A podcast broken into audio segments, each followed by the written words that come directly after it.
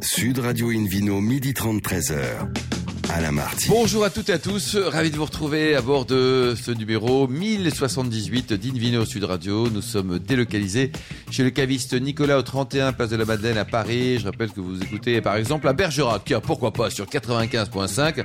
On en a parlé hier avec Philippe Orbach. Retrouvez toutes vos actualités sur notre page Facebook Invino, notre compte Instagram Invino Sud Radio. Aujourd'hui un super menu, hein, comme en fait comme à chaque fois, un menu qui prêche comme d'habitude la consommation modérée et responsable avec tout tout à l'heure William Jonker d'Oriola, qui est vigneron dans le Roussillon, un très joli domaine. Le Vino Quiz pour gagner un coffret Divine et six verres Rivel Upsoft de la marque Chef et Sommelier. Et pour le gagner, il faudra jouer euh, sur invinoradio.tv.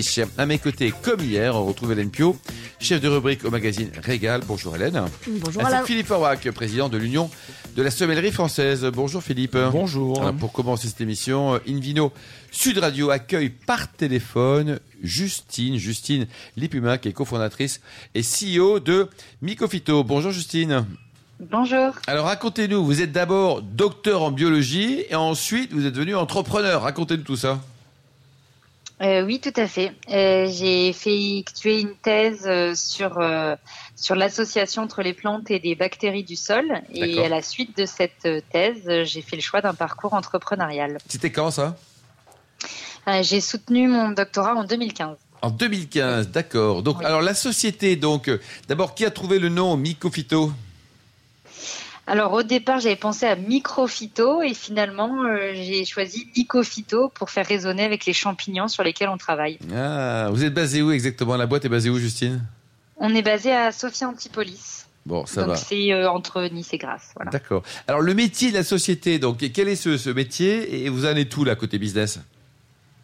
Alors le, métier de notre société, c'est de développer des solutions euh, biologiques pour les agriculteurs pour faciliter la transition agro-environnementale. D'accord. Euh, en, développant en fait des cocktails de, champignons mycorhiziens du sol qu'on vient euh, remettre dans des endroits où ils auraient dû être, mais où ils ont été réduits pour avoir des effets bénéfiques de stimulation sur les plantes. Et donc aujourd'hui, nous on commercialise des offres euh, qui regroupe euh, de l'audit de, pour comprendre les parcelles agricoles, quel est leur état actuel, leur signature, et ensuite on développe des produits à façon euh, pour aider à la stimulation de croissance de plantes, à l'augmentation de productivité et à la réponse au changement climatique.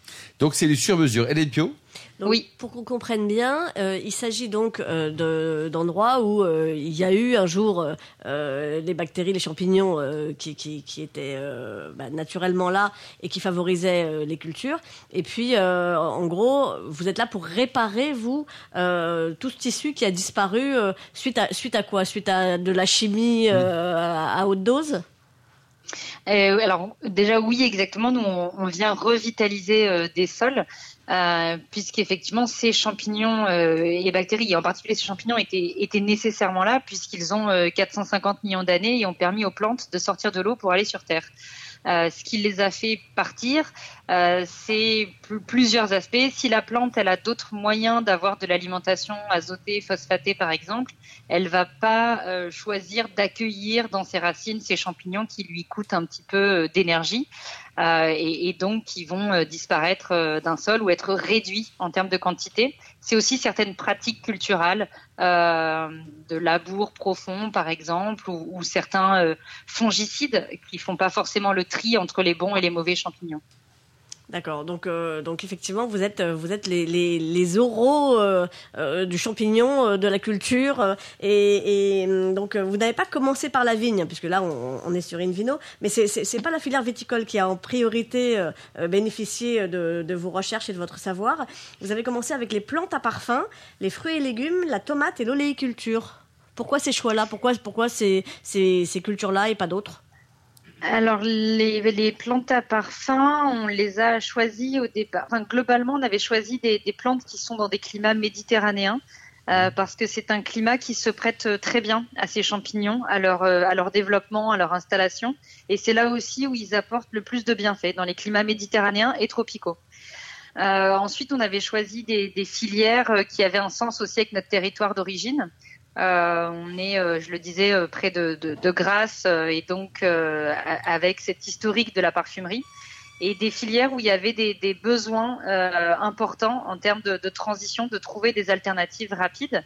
Euh, mais la vigne est arrivée assez vite aussi dans nos sujets hein, finalement et aujourd'hui prend le pas puisque ça représente plus de 40% de, de, nos clients Eh, aujourd'hui qui sont sur la vigne. Et alors donc justement, quelles sont les régions viticoles sur lesquelles vous travaillez? Vous restez toujours dans le sud, de, des coteaux du Bélé au, au assez beau terroir du Roussillon ou vous allez un peu plus au nord?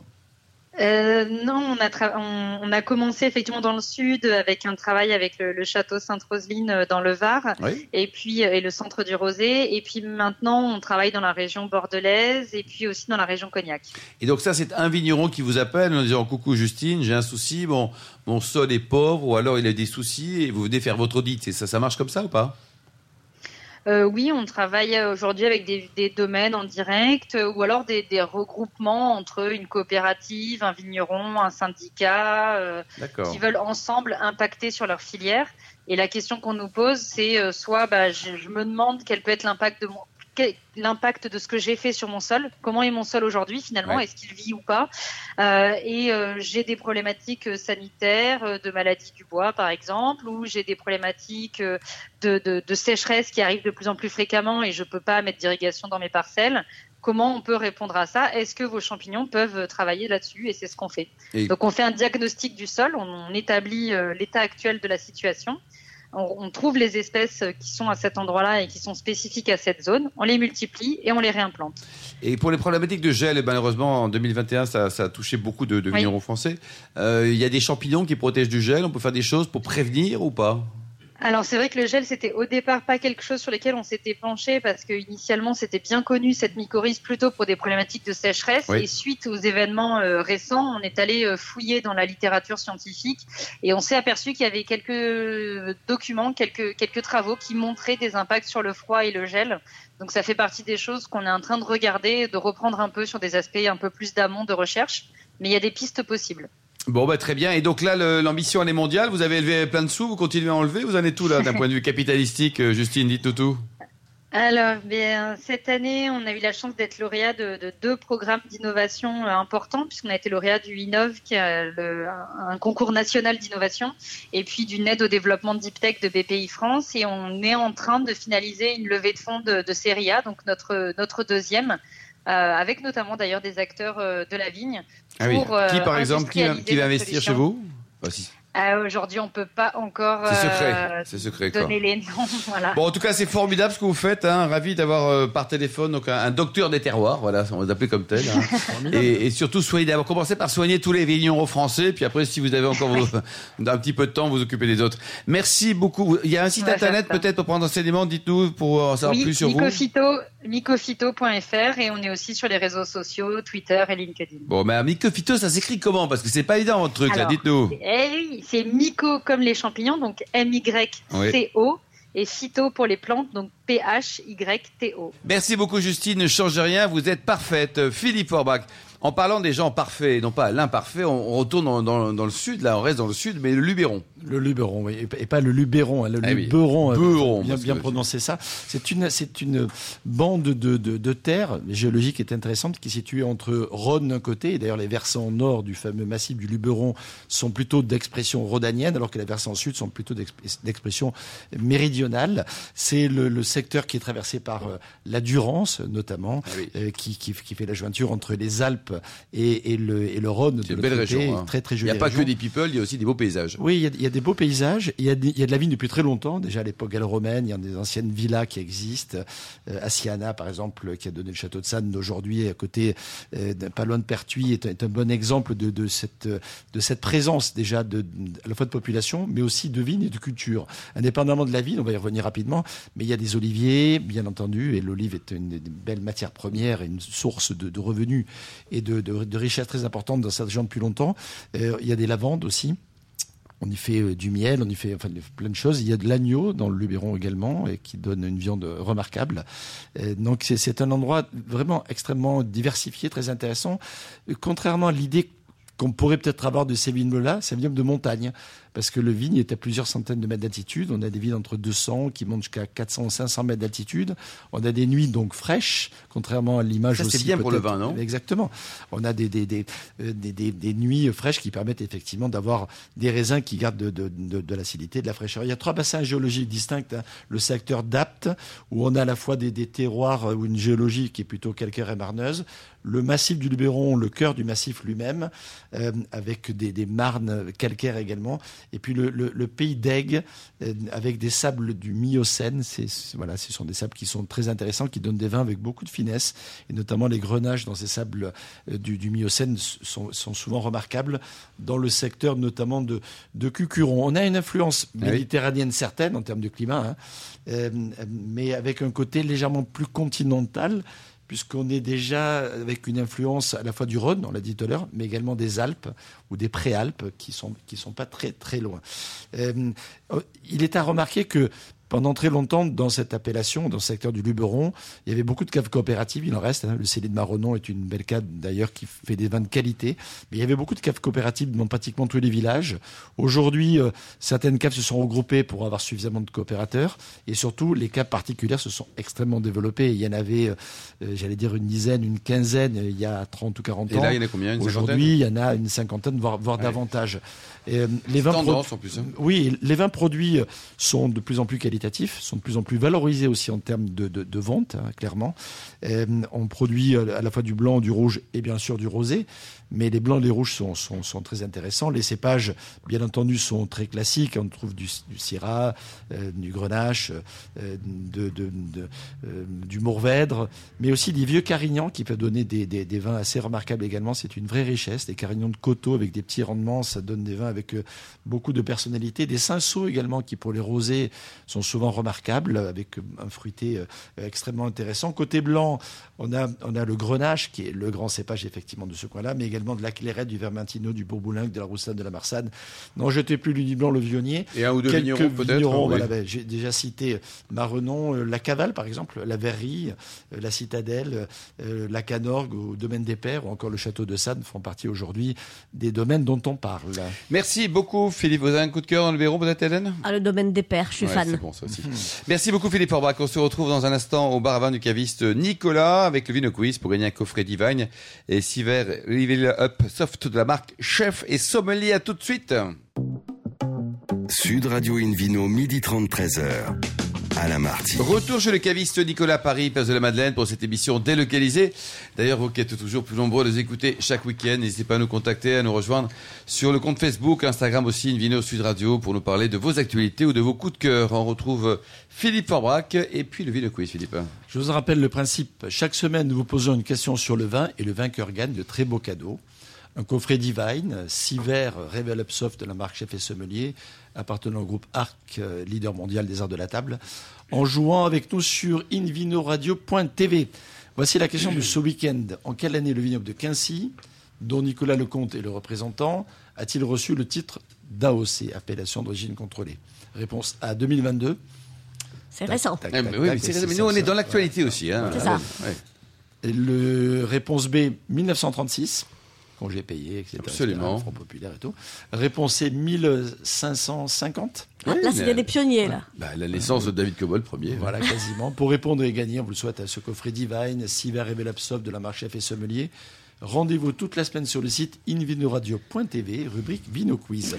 On Merci. bien sûr tiré au sort. Absolument, ça, c'est très important. Je suis sûr à trouver la bonne réponse. Il n'en restera qu'un. Merci beaucoup Philippe Forbrac. Une vidéo sur Radio accueille maintenant avec beaucoup de plaisir William Jonquière d'Oriola. Bonjour William. Bonjour tout le monde. Alors racontez-nous là, tout débute chez vous là en, en 1496, euh, 85 dans votre famille et vous êtes à la fois bercé par le vin mais aussi l'équitation. Racontez-nous. Oui, exactement. Euh, donc on est une famille qui est implantée dans le Roussillon depuis euh, exactement le XIVe siècle. Et euh, la, la Vous culture êtes la de la vigne, 27e génération? 27e Je crois- génération je crois on n'a pas reçu de 27e génération de, de, de Jonquière là à Corneilla de Vercol, exactement. Ouais. Vous êtes où exactement? Parce que là, on connaît New Alors- York, Pékin, mais là, Corneilla. Malheureusement. euh, Corneilla del Vercol sur une carte Ouais. du monde, tout le monde ne situe pas. hein. Eh non, non, non, Voilà. mais le meilleur pour la fin. Donc Corneilla del Vercol, c'est euh, 15 km au sud de, de Perpignan, Direction Bagnols. hein. sur la route de, de Collioure et Bagnols. Voilà, exactement. Ouais, donc c'est très sympa. Ça. Alors, on, on parle de vin, mais alors juste avant, dire un petit mot quand même sur l'équitation, parce qu'on le sait, enfin, on le sait pas. Les, les plus anciens savent, mais il y a, il y a plein de médailles olympiques, il y a des titres de champion du monde. Là, c'est. Oui, moi, mon grand-père euh, était champion de France et champion d'Europe, et mon grand-oncle était euh, plusieurs fois médaille d'or aux Jeux Olympiques et, et champion du monde. C'est les années 50, 60, 70, donc ça remonte un petit peu, Ouais, évidemment. fiche, mais ça reste un palmarès. Et vous avez toujours des chevaux, quoi. invaincu aujourd'hui. On a toujours des chevaux dans la famille, exactement. Euh, effectivement, on a toujours été, euh, bah oui, agriculteurs, paysans, enfin les pieds dans la terre et euh, Proche des et chevaux c'est aussi. proche des chevaux, exactement, en même temps. Très bien, Hélène. Il y, a, il y a eu de l'escrime aussi dans la famille. Il y a de l'escrime avec Christian, effectivement, qui a aussi été euh, donc un cousin germain Ah oui, de, carrément. de mon Non, mais ça, c'est et très bien pour les impayés. Non, c'est vachement important, ça. c'est- C'est c'est- ça. Le cheval, c'est pour y aller. Hop, l'escrime, c'est pour faire payer. Exactement. On arrive avec une épée au bout. On a un petit côté mousquetaire dans la famille. C'est clair. fait, très bon pour le recouvrement. Et euh, donc, euh, oui, oui, effectivement, c'est- on a, on a ces, ces sports qui sont euh, très proches, euh, très importants pour euh, euh, l'identité de notre famille. Euh, voilà, et nous, on est un- une propriété qui vraiment. Combien d'hectares au total? C'est grand, hein Il y a une centaine d'hectares Aujourd'hui, il y a 95 hectares de vignes en certifié HVE3. Et, euh, Qu'est-ce que c'est qu'HVE3, Philippe Aubrac Parce que ça. C'est quoi C'est le prochain euh, Dark Face euh, et puis a haute haute valeur. haute valeur C'est vertueux aussi, hein, c'est mais- vertueux. haute valeur environnementale et donc il y a un cahier des charges précis qui doit effectivement être respecté Alors, il y a plusieurs niveaux hein. Oui, alors Trois, voilà, nous, c'est déjà bon c'est le, niveau. c'est le maximum en fait. c'est voilà Euh, main- maintenant, on est, euh, on est aussi oléiculteur. On a, on a quand même 6000 oliviers aussi en agriculture biologique. Donc c'est vraiment Toujours en terre catalane Tou- Toujours au même Ouais. endroit, euh, Ouais, autour de. Corneilla. Alors on n'est on pas que à Corneilla, on est sur plusieurs villages. On, représente vraiment une mosaïque de, de différents terroirs, euh, jusqu'à Collioure où nous avons aussi une propriété. Euh, voilà, donc on est vraiment exposé sud Roussillon. Ouais. Euh, voilà, c'est très intéressant en termes de. Vous êtes combien à bosser dans, dans la boîte? On est 14. 14 personnes à travailler. Quoi. Hélène? Vous êtes sur six appellations, donc on, Oui. va, on va les- toutes les citer. Donc il y a les Côtes du Roussillon, les Côtes du Roussillon village, les Aspres, Oui. Collioure, Muscade Rivesaltes, Rivesaltes, on ne confond pas, et les Côtes catalanes. Tout à fait, exactement. On est principalement euh, implanté sur la zone des Aspres, qui est une appellation assez récente qui a, qui a vu le jour en, en Côte du Roussillon village Les Aspres depuis 2015. C'est 20 ans de travail euh, en amont, mais euh, pour une reconnaissance, mais c'est- ça a vu, cette appellation a vu le jour en 2015. Et les vins, alors prenons les rouges par exemple. Oui. Comment est-ce qu'on peut les définir? C'est quoi la personnalité d'un vin rouge de chez vous, William Jonquière d'Oriola Euh, on va dire trois, trois adjectifs de la finesse, de l'élégance et surtout de l'intensité. C'est ce que je vais vraiment rechercher À l'image de tous les Catalans. Voilà, tout est là. Et, euh, et, non, et surtout de la fraîcheur, effectivement. C'est ce qu'on va rechercher. Les, les consommateurs aujourd'hui veulent de la buvabilité dans les vins. Pour autant, on peut aller chercher une, une belle, une belle euh, Mm. euh, intensité.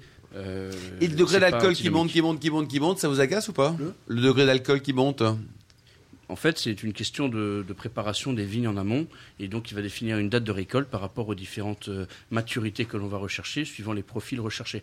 Donc en fait, c'est on est une On région où on peut avoir effectivement, euh, on est une région où on fait des assemblages pour justement mieux révéler notre terroir, et donc en composant entre les différents cépages, on arrive à avoir des degrés justement euh, très raisonnables, Très et, et qui, et qui permettent aujourd'hui d'avoir beaucoup de fraîcheur dans les vins. Philippe Forbach, c'est important cette notion de degré, parce que c'est qu'on parle de réchauffement climatique, Bah on en a parlé tout à l'heure avec les, les, les sols qui vont être revitalisés. Euh, là, cette problématique, ça vous inquiète Ou alors, on écoute William, on se dit, il y a des méthodes pour arriver à tirer la quintessence et pas trop subir? Ah ben, en tout cas, on se pose des questions, c'est inquiétant, c'est une, une vraie question aujourd'hui, un vrai enjeu aussi. Hein.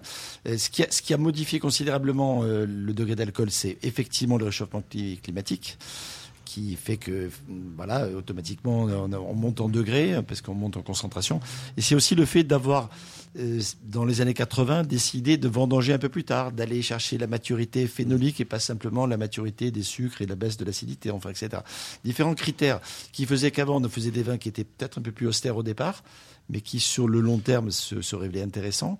Euh, et et aujourd'hui on va chercher plus de maturité dans le raisin souvent hein, euh, qu'on subit quelque part à cause du réchauffement, mais dans la maturité, dans, le, dans, le, dans la recherche de cette maturité, et qui font qu'on a des vins effectivement plus accessibles plus tôt, mais du coup plus alcooleux. Alors, il faut trouver un en compromis partie entre les vrai deux. parce qu'aujourd'hui, il y a quand même des, des, des, des- des attitudes, des, des méthodes qui nous permettent, enfin des pratiques culturelles qui nous permettent de prendre le virage de ce fameux réchauffement climatique, euh, qui est euh, un, travail euh, l'hiver, un travail des sols, justement de, travailler le moins possible. En tous les cas, c'est ce qu'on applique chez nous au château de Corneilla, euh, de Vercol, c'est de justement travailler au, le minimum les sols, faire des semis d'hiver d'aller faire de, soit du mulching, soit de coucher ces semis plus tard en début d'été pour faire un- un- une sorte de paillage, éviter des, évaporations du sol et donc maintenir une fraîcheur dans les sols. Et donc les vignes se retrouvent euh, beaucoup moins en stress et donc on arrive à avoir des maturités phénoliques qui vont à peu près au même,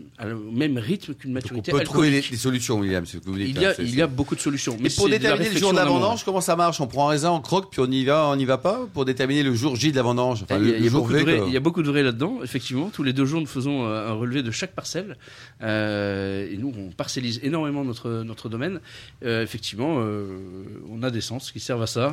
C'est euh, le goût, le visuel, mais évidemment euh, des analyses au niveau des, des acidités du sûr. sucre. Hélène Le calendrier lunaire vous aide aussi parce que vous vous Oui. basez beaucoup dessus. Exactement, on est très, très attentif au calendrier lunaire depuis quelques années, euh, au niveau des, euh, principalement des, euh, des mises en bouteille, de certaines pratiques au niveau de, la culture. Effectivement, on est très attentif à ça. Donc c'est vrai que, comme je l'ai dit, on est HVE3, on n'est pas bio, on n'est pas biodynamique, on n'est pas tout ça, même si on a énormément de sensibilité qui va dans ce sens-là et de pratiques qui, qui vont dans ce sens-là aussi. Voilà.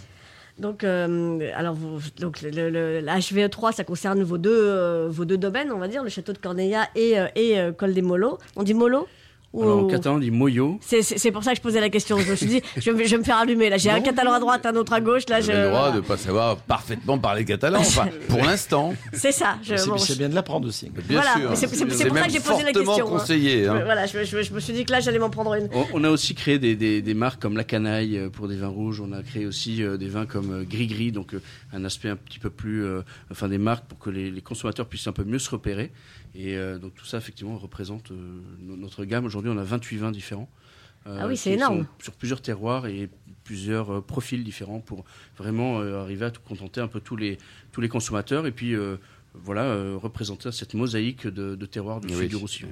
Alors, vous vous amusez bien avec vos cuvées parce que non seulement vous en avez 28, mais en plus, euh, vous, vous, vous leur faites n'importe quoi, les pauvres. hein. Je veux dire, euh, non, c'est pas vrai, n'importe quoi. Vous Mais vous leur faites quand même dur. subir, vous leur faites quand même subir des traitements. Alors, ça, ça vous a pris dès 2013. Hein, vous avez décidé euh, d'envoyer euh, la vendange d'une de vos parcelles à Londres, de faire le Ouais. premier vin intra-londonien. En fait, j'aime l'idée de. En fait, on, on peut, on peut créer euh, un vin, créer le vin que l'on veut créer, en fait. Et puis après, au niveau de la, de la commercialisation, du marketing, la distribution, c'est un petit peu la même chose, suivant l'étiquette que vous allez mettre et ou- voilà la démarche. Et donc, effectivement, j'ai voulu faire quelque chose de différent euh, au niveau commercial. Et euh, j'ai trouvé un partenaire à l'époque et j'ai envoyé euh, euh, plusieurs tonnes de Syrah et de Chardonnay récoltés en caissette et que j'ai envoyé en camion frigorifique. Donc, les raisins hein, en caissette, allez hop, Et à Londres. à Londres, à Londres Intramuros, c'était la première winery urbaine de Londres.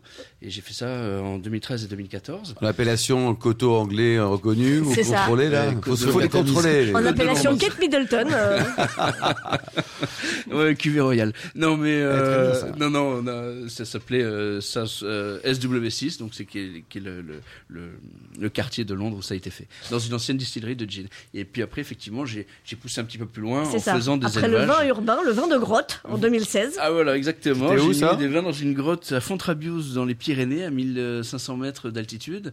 Euh, donc ça c'était euh, assez marrant. Et puis euh, j'ai voulu pousser beaucoup plus loin et là je me suis Sur euh, la Lune.